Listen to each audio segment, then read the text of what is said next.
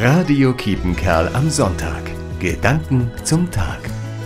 In den letzten Tagen fanden die Abschlussfeiern vieler Schülerinnen und Schüler im Kreis Coesfeld und in ganz NRW statt.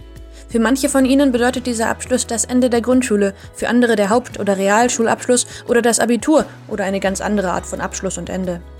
Der Abschlussjahrgang der Freiherr vom Stein Realschule in Coesfeld hat sich für seinen Abschlussgottesdienst das folgende Thema ausgesucht: der Beginn eines neuen Kapitels.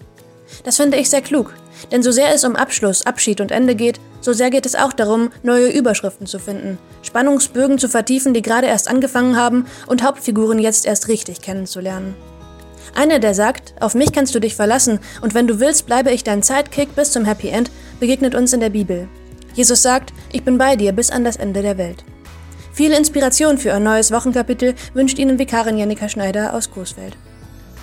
Radio Kiepenkerl am Sonntag. Gedanken zum Tag.